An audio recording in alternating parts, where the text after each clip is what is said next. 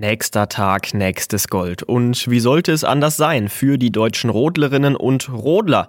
Auch in der Teamstaffel triumphieren Nathalie Geisenberger und Co. Das Ganze aber deutlich knapper als vorher vermutet. Die deutschen Langläuferinnen schlagen sich achtbar über die 10 Kilometer klassisch und in der alpinen Kombination der Herren gibt es eine große Überraschung. Alles zum sechsten Wettkampftag dieser Olympischen Winterspiele von Peking gibt's hier bei Flair der Ringe auf meinsportpodcast.de zusammen mit dem Sportinformationsdienst SID. Mein Name ist Moritz Knorr. Das Flair der Ringe. Der Podcast rund um die Olympischen Spiele auf meinsportpodcast.de. Der sechste Wettkampftag in Peking liegt hinter uns. Ihr habt euch genau richtig entschieden. Ihr hört Flair der Ringe. Hier verpasst ihr keine Entscheidung, keine Skandale und vor allem auch keine Medaillen. Und davon wurden auch heute wieder einige vergeben. Andreas Thies ist bei mir. Andreas, ich hatte das Gefühl, nach diesem Drama in der nordischen Kombination heute war es zumindest lange Zeit eher so ein Tag zum Runterkommen. Hast du das auch so gesehen? Ja, ich habe es größtenteils auch so gesehen. Und dann gab es am Ende ja dann im Rodeln, in der Teamstaffel gab es dann ja auch noch so ein bisschen Spannung beziehungsweise sehr viel Dramatik. Und das hat das Ganze nochmal ein bisschen in Wallung gebracht. Dann würde ich sagen, starten wir doch direkt mal rein mit dem Rodeln. Rodeln.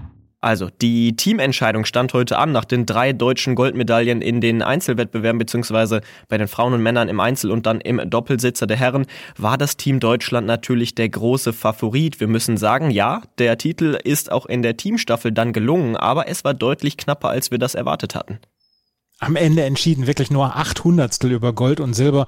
Gold holte die deutsche Teamstaffel mit Tobias Wendel, Tobias Ahlt im Doppelsitzer, mit Nathalie Geisenberger im äh, Fraueneinzel und mit ähm, Johannes Ludwig im Männereinzel. Und ähm, ich weiß nicht, wer von den Hörerinnen und Hörern die Teamstaffel gesehen hat oder schon mal gesehen hat. Als erstes geht die Frau in die Rinne. Danach muss sie dann ein Touchpad unten im Ziel muss sie äh, auslösen. Dann geht oben das Tor auf für die Herren beziehungsweise dann hinterher für den Doppelsitzer und insgesamt insgesamt gibt das eine schöne Dynamik, alle drei Disziplinen des Rodelns hintereinander.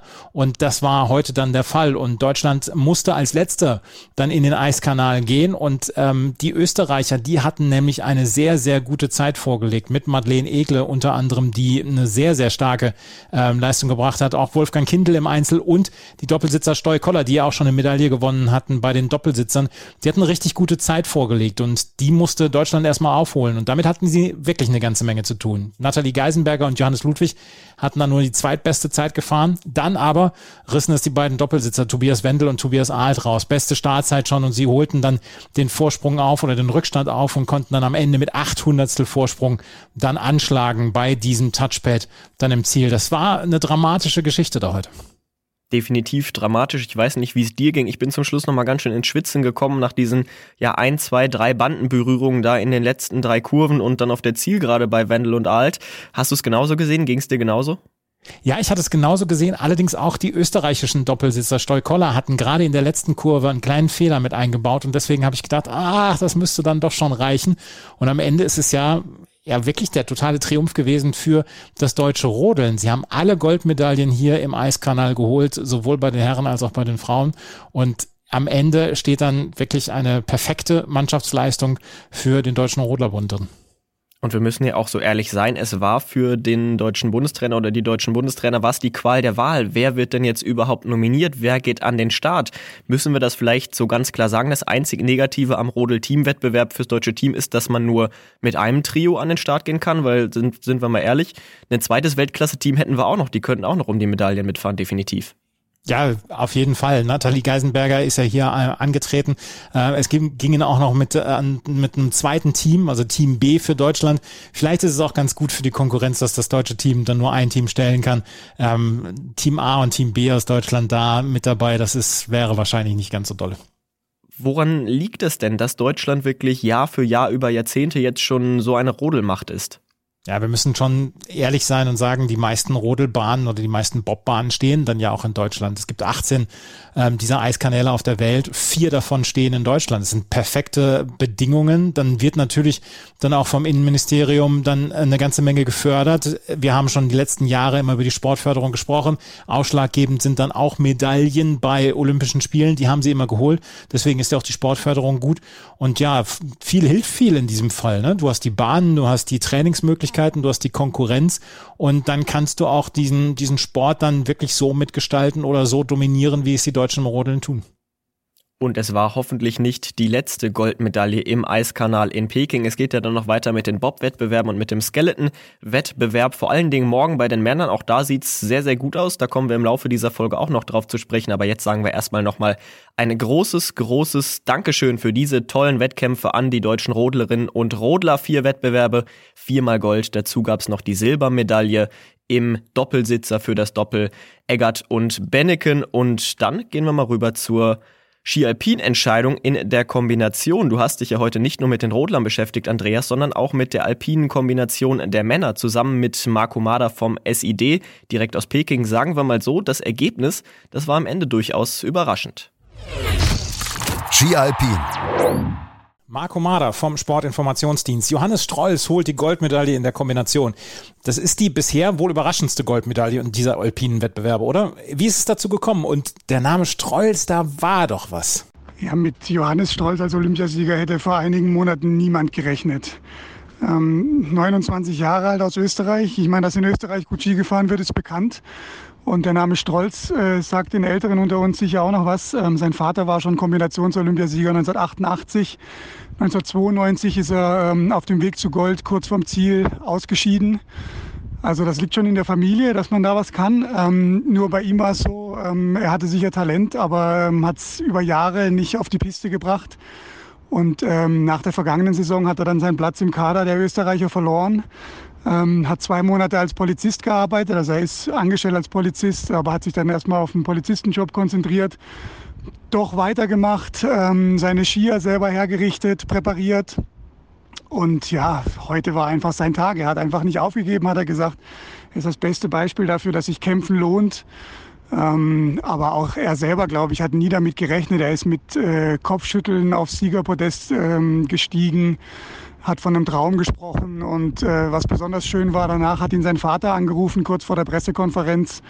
Ähm, da ist er natürlich sehr emotional geworden. Der Papa hat er erzählt, hat äh, ihm gesagt, er sei stolz auf ihn und das war, waren schon sehr schöne Momente.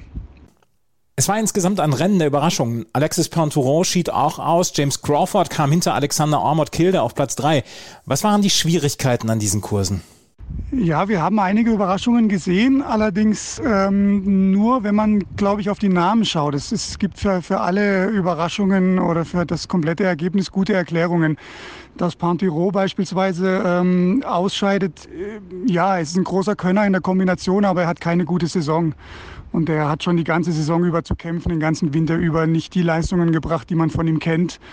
Natürlich war der in der Kombination auf Medaille gewettet. Er war in den letzten sieben Weltcup-Kombinationen, glaube ich, sechsmal am Podest, ähm, Olympia-Zweiter, Vize-Weltmeister etc. Ja, aber nicht seine Saison. Und ähm, dass der Kanadier vorfährt, der hat die Saison auch schon gezeigt, was er kann. Hat aber natürlich auch ein bisschen sicher davon profitiert, dass ähm, das Feld ein sehr kleines war. Es waren nur 27 Starter dabei, auch einige äh, richtig krasse Außenseiter. Ähm, ja, der Kurs, die Abfahrt war dieselbe Abfahrt wie bei der Spezialabfahrt. Ähm, die war sicher anspruchsvoll, aber nicht äh, unschaffbar für Techniker. Das haben ja Leute wie Strolz oder Schwarz gezeigt, die nach der Abfahrt noch gut im Rennen waren. Und der Slalom, ähm, klar, die Schneebedingungen sind, sind besondere hier, aber ähm, es war jetzt kein für Spezialisten gesetzter Slalom. Also das war gut zu leisten. Beispielsweise hat ja Kilde ähm, die Silbermedaille gewonnen, ein, eigentlich ein Speed-Spezialist. Äh, und er hat selber gesagt, ähm, er ist das letzte Mal Slalom gefahren im August 2020 in einer Skihalle in Oslo. Heute hat er drei Läufe trainiert, zwei vor der Abfahrt, einen vom Slalom und es hat auch geklappt. Also man konnte das schon bewältigen heute. Simon Jocher, einziger deutscher Fahrer hier, letztes Jahr bei der WM Fünfter, der schied aus. Woran hat es gelegen? Ja, Simon Jocher hat seine eigene Leistung als sehr enttäuschend ähm, beschrieben und ähm, das kann man so sehen. Klar, ähm, er war Fünfter bei der WM ähm, der hat sich sicher mehr ausgerechnet, es war sicher auch mehr drin. Das Feld war, war klein und daher offen auch für Leute, die, die jetzt eher nicht auf Top 3 gewettet waren. Da war sicher deutlich, eine deutlich bessere Platzierung möglich. Er hat schon die Abfahrt total verhaut. Da waren Leute aus Monaco, Israel, Irland vor ihm. Ähm, das ist nicht sein Anspruch, das ist nicht sein Leistungsvermögen. Ähm, Woran es lag, ist schwer einzuschätzen. Er hatte keinen richtig groben Fehler drin. Er hat auch selber gesagt, er muss das erstmal im Video sich anschauen. Er kann nicht sagen, ähm, wo da jetzt äh, Probleme waren. Es war von oben bis unten nicht der Lauf. Vielleicht hat der Wind ein bisschen eine Rolle gespielt. Er war heute wieder stärker als in den letzten zwei Tagen. Ähm, ja, im Slalom hat es dann im Prinzip richtig gemacht. Er hat riskiert, er hat versucht nach vorne zu kommen. Aber das ist natürlich nicht, nicht sein Metier. Er hat auch nur viermal äh, Slalom trainiert in diesem Winter, hat er gesagt. Und dann ist es schwierig. Dann war eine knifflige Stelle, an der auch Pantero ausgeschieden ist. Da kann man dann schon ausscheiden. Aber insgesamt klar, da wäre deutlich mehr drin. Die Kombination steht ja immer wieder in der Kritik. Es gab auch schon Überlegungen, den Wettbewerb aus dem Programm zu nehmen. Meinst du, dieser Wettbewerb hat Zukunft? Ja, die Medaillengewinner haben natürlich gesagt, es ist ein cooler Wettbewerb. Gerade die Familie Strolls wird sicher dafür stimmen, dass die Enkel vielleicht irgendwann auch noch um Gold mitfahren können. Aber wenn man das heute sieht, 27 Starter, ähm, Simon Jocher hat gesagt, ein Armutszeugnis und da ist ihm recht zu geben. Aber man muss sich nicht wundern, ähm, im Weltcup wird seit zwei Jahren keine Kombination mehr gefahren.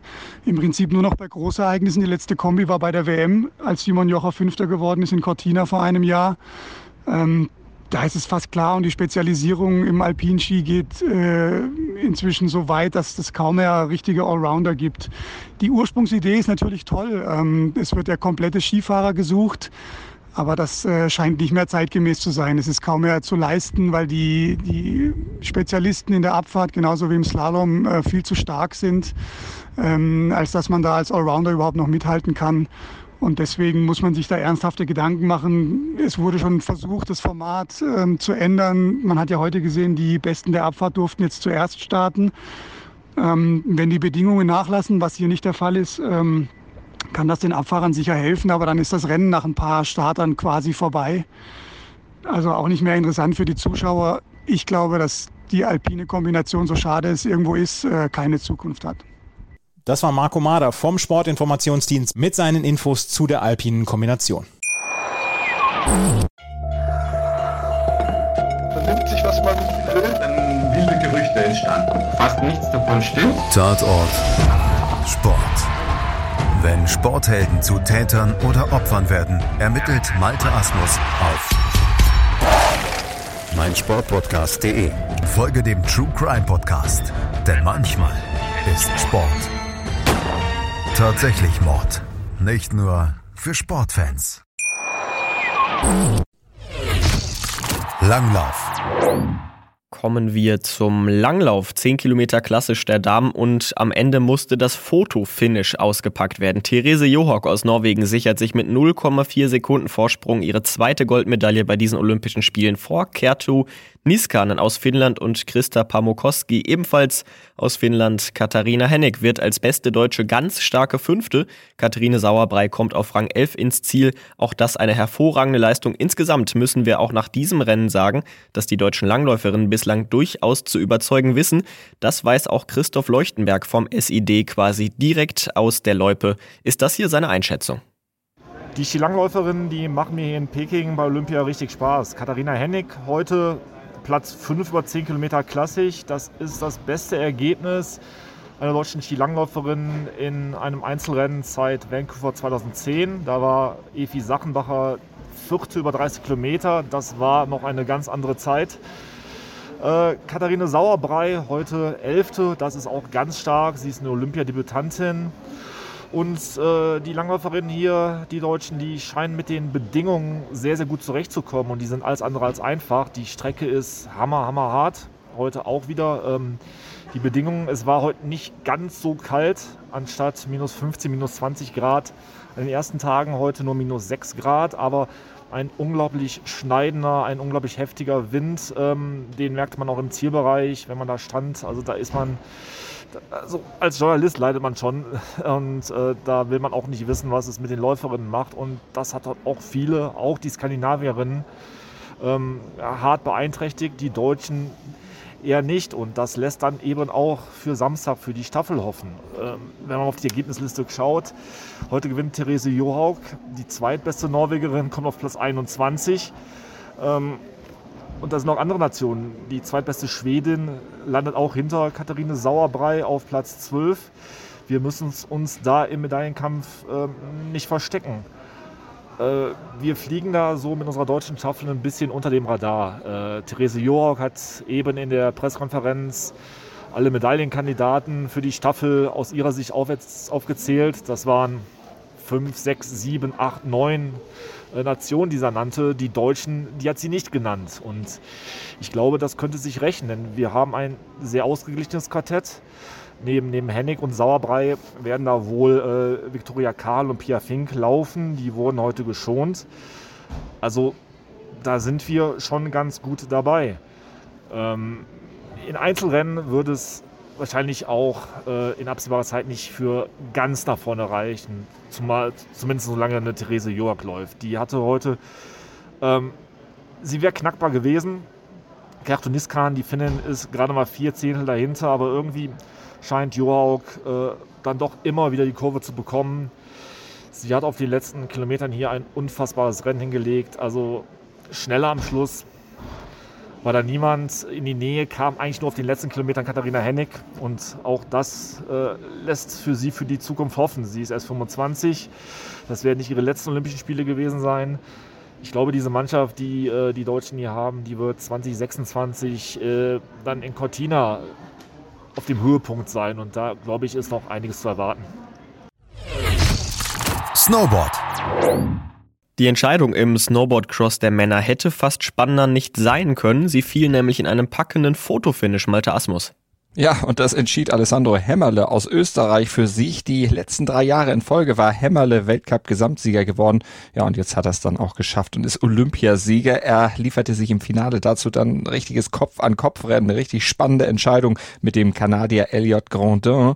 Der hatte im Halbfinale noch die Nase vorn gehabt vor Hämmerle, aber das drehte Hämmerle dann im Finale um. In einer der ersten Kurven, da hatte er sich dann an die Spitze gesetzt und das Ganze, diesen hauchdünnen Vorsprung dann am Ende auch knapp ins Ziel gerettet vor Gronte und dem Italiener Omar Visentin. Bei Hermele müssen wir ja schon sagen, endlich ist er Olympiasieger. Ja, das stimmt. Er hatte vorher zwei Olympische Spiele zum Vergessen erlebt. Bei ihm waren jetzt tatsächlich aller guter Dinge drei. 2014, da gab es Materialprobleme, deshalb blieb er damals hinter den Erwartungen zurück. 2018, da hatte er dann Rennpech. Das hat ihn gestoppt, aber er blieb dran, blieb optimistisch und jetzt ist er belohnt worden. Jetzt hat's geklappt, nicht nur mit dem Podium, sondern eben wirklich auch mit Gold. Apropos Podium, ich vermisse da so einen deutschen Namen, Martin hm. Nörl, der war doch die große Goldhoffnung für den DOSB, nachdem er die letzten drei Gesamtweltcups, nicht Gesamtweltcups, die letzten drei Weltcup-Events allesamt gewonnen hat. Ja, der war aber leider schon im Viertelfinale ausgeschieden. Er hätte unter die besten zwei seines Laufes kommen müssen, um eben weiter zu kommen, weiter Chancen zu haben, aber er lag in diesem Rennen dann an Platz drei, kollidierte dann mit dem US-Amerikaner Mick Dierdorf. Und das kostete ihn dann letztlich alle Chancen und er kam als letzter des Laufs ins Ziel, fiel dann raus und wurde am Ende Achter. Und das ist zwar die beste deutsche Snowboard-Cross-Platzierung in Peking, aber unterm Strich natürlich enttäuschend, gerade die Vorleistung. Die haben wir ja schon besprochen. Umito Kirchwem, der schied auch im Viertelfinale nach einem Sturz aus. Paul Berg, der hatte es nicht aus dem Achtelfinale hinaus geschafft. Vor vier Jahren in Pyeongchang, da sah die Bilanz noch deutlich netter aus. Selina Jörg mit Silber und Ramona Hofmeister mit Bronze hatten damals wenigstens zwei Snowboard-Medaillen ja, ergattern können. Was ist in Peking jetzt noch drin? Ja, eine Chance hat das deutsche Team noch. Samstag steht noch das Mixed an, aber ob da jetzt so viel zu holen sein wird, ist dann doch recht fraglich. Der DSV-Sportdirektor Andreas Scheid, der war ziemlich sauer nach der mittlerweile eben schon dritten verpassten Medaillenchance heute und dem SED hat er ziemlich schimpfend was erzählt, nämlich dass andere Nationen bei Olympischen Spielen immer noch mal zehn Prozent draufpacken könnten, nur die deutsche Mannschaft nicht. Also das stimmt ihn jetzt auch fürs Mixed nicht besonders hoffnungsfroh. Dann lass uns noch auf ein anderes Snowboard-Ereignis gucken, den Halfpipe-Wettbewerb der Frauen. Den gewann wie erwartet US-Snowboard-Star Chloe Kim. Ja, die wiederholte ihren Sieg von 2018, ist seitdem ja in der Halfpipe ohnehin ungeschlagen. Deshalb nennt man sie ja auch mittlerweile die Unantastbare. Aber das war sie nicht immer, wenn wir uns zurückerinnern an vor vier Jahren, kurz nach Pyeongchang. Da war ihr dieser ganze Rummel um ihre Person viel zu viel geworden. Sie war ja so ein US-Postergirl, ist sie immer noch und wurde damals aber auch dann zum Vorbild für eine Barbie-Puppe. Bekam eine eigene Cornflakes Edition. Also da ging richtig der Hype um sie los. Sie hat sich dann ein bisschen rausgezogen, eine Auszeit genommen, eine Therapie gemacht und dann kam sie zurück und war dann lockerer als jemals zuvor. Tja, und mit dieser Lockerheit ist sie jetzt wieder zu Gold gefahren. Silber ging an Queralt Castellet aus Spanien und Bronze holte sich die Japanerin Sena Tomito und Lailani Ettel aus Deutschland. Die wurde Elfte und das ist immerhin die beste deutsche Halfpipe-Platzierung seit Nicola Toast. Erinnern wir uns? 1998, da wurde die die bisher einzige deutsche Olympiasiegerin in dieser Disziplin. Und dann haben wir noch ein Ergebnis vom Freestyle zu vermelden, auch von den Aerials im Mixteam. Gold an die USA, Silber an China und Bronze ging an Kanada und bei dieser Entscheidung war keine deutsche Mannschaft mit dabei. Und dann schauen wir noch mal ganz schnell auf die restlichen Ergebnisse des Tages in unserem Flair der Ringe Kurzprogramm. Eiskunstlauf. Nathan Chen hat zum ersten Mal Olympiagold geholt. Der US-Amerikaner, dreifacher Weltmeister, zeigte eine fast fehlerfreie Kür und wurde Olympiasieger vor den beiden Japanern Yuma Kageyama und Shoma Uno. 332,6 Punkte bedeuteten gleichzeitig Weltrekord. Chen war zur Musik von Elton John seine Kür, die mit Höchstschwierigkeiten Deluxe aufwartete, gelaufen. Der Rocketman begeisterte die pandemiebedingt wenigen ZuschauerInnen. Yuzuru Hanyu, der zweifache Olympiasieger, kam nach seinem verpatzten Kurzprogramm, als er nur auf Platz 8 gelandet war, am Ende noch auf Platz 4. Er hatte für die Kür die Weltpremiere des vierfachen Axels geplant, konnte diesen Sprung aber nicht stehen. Deutsche Sportler waren nicht am Start. Der viermalige deutsche Meister Paul Fenz hatte sich nur für den Teamwettbewerb qualifiziert. Skeleton. Weltmeister Christopher Grother und Axel Jung haben die Hoffnungen auf die erste olympische Skeleton-Medaille nach den ersten beiden Läufen im Yanqing Sliding Center erhöht. Grother führt nach zwei Durchgängen deutlich mit sieben Zehnteln vor Jung. Dritter ist der Chinese Yan Wengang. Ich fühle mich sehr, sehr wohl. Ich habe ein gutes Gefühl, sonst hätte ich gestern nicht das Abschlusstraining ausgelassen. Die Pause war wichtig für mich, weil ich vom Kopf her frisch sein wollte, meinte Grother. Martin Stukurs, der sechsfache Weltmeister, liegt nur auf Platz 6. Alexander Grasser, der dritte deutsche Skeletoni, liegt auf Platz 9. Morgen um 13.20 Uhr deutscher Zeit finden die Läufe 3 und 4 statt. Eisschnelllauf. Die niederländischen Festspiele im National Speed Skating Oval gehen weiter. Irene Schrauten holte nach ihrer Goldmedaille über die 3000 Meter auch Gold über die lange Distanz von 5000 Metern. Im Duell gegen die Italienerin Francesca Lollobrigida verbesserte Schrauten den olympischen Rekord von Claudia Pechstein aus dem Jahr 2010 um mehr als drei Sekunden. In 6 Minuten 43 Sekunden und 51 Hundertstel fuhr sie über die Ziellinie. Isabel Weidemann aus Kanada holte nach Bronze über die 3000 Meter die Silbermedaille über die 5000 Meter. Martina Sablikova, Olympiasiegerin von 2010 und 2014 über diese Strecke, holte Bronze.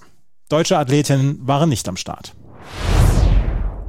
Ein Ergebnis haben wir noch ganz frisch reinbekommen. Die deutschen Männer verpatzen den Auftakt in das olympische Eishockeyturnier, verlieren deutlich gegen die Auswahl aus Kanada. Nach einem frühen 0 zu 3 Rückstand war der Rückstand dann zu groß, um ihn wieder aufzuholen. Am Ende muss man sich mit dieser deutlichen Niederlage zufrieden geben. Mehr war nicht wirklich drin. Weiter geht's dann gegen die USA und gegen China. Das also soweit zu den Entscheidungen am heutigen Tag. Schauen wir mal so ein bisschen auf morgen. Insgesamt sieben Entscheidungen gibt's. Ich habe wieder Andreas Thies bei mir. Andreas, auf was freust du dich besonders morgen? Also ich bin ja bei uns jetzt, Moritz, äh, mit dir und, und Malte bin ich ja so ein bisschen für den Eiskanal zuständig und morgen gibt es natürlich die ganz große Medaillenchance. Ich habe es eben schon im Kurzprogramm angekündigt, dann im Skeleton der Männer. Ähm, da wird vielleicht die erste Skeleton-Medaille für die deutschen Skeletoni geben, die erste olympische Medaille und das ist natürlich einer der Wettbewerbe, auf die wir dann morgen auch schauen werden. Allerdings dann natürlich auch auf den Sprint bei den Damen im Biathlon. Denise Herrmann nach ihrer ja, Überraschungsgoldmedaille wird wird morgen dann auch wieder an den Start gehen mit der Startnummer 9 um 10 Uhr geht es los deutscher Zeit mit dem äh, mit dem Sprint bei den Frauen. Vanessa Vogt ist auch noch mit dabei, Franziska Preuß und Vanessa Hinz sind die anderen deutschen Starterinnen. Vielleicht, vielleicht, vielleicht ist da ja auch eine Medaille für die deutschen Biathletinnen wieder drin. Ski Alpin, Frauen, Super G, auch da natürlich das Auge drauf. Wir hatten in den letzten Tagen immer wieder Überraschungen auch, nicht nur bei den Siegern, sondern generell bei der Podiumsbesetzung. Glaubst du, auch da wird es wieder vielleicht die eine oder andere Überraschung geben? Das könnte ich mir schon vorstellen. Wir haben ja heute bei der äh, alpinen Kombination bei den Männern schon eine Überraschung erlebt und ich glaube auch, dass dieser Berg und dass diese Bedingungen dort immer mal wieder für Überraschungen sorgen könnten. Und ähm, ich bin auch sehr gespannt auf das Rennen. 4 Uhr morgen früh, dann deutscher Zeit, ist für deutsche Verhältnisse dann immer relativ früh die alpinen Wettbewerbe. Und dann gibt's natürlich noch was für die Nostalgiker. Den Wettbewerb der Snowboardmänner in der Halfpipe, das große Finale, der letzte Auftritt von Sean White auf olympischer Bühne.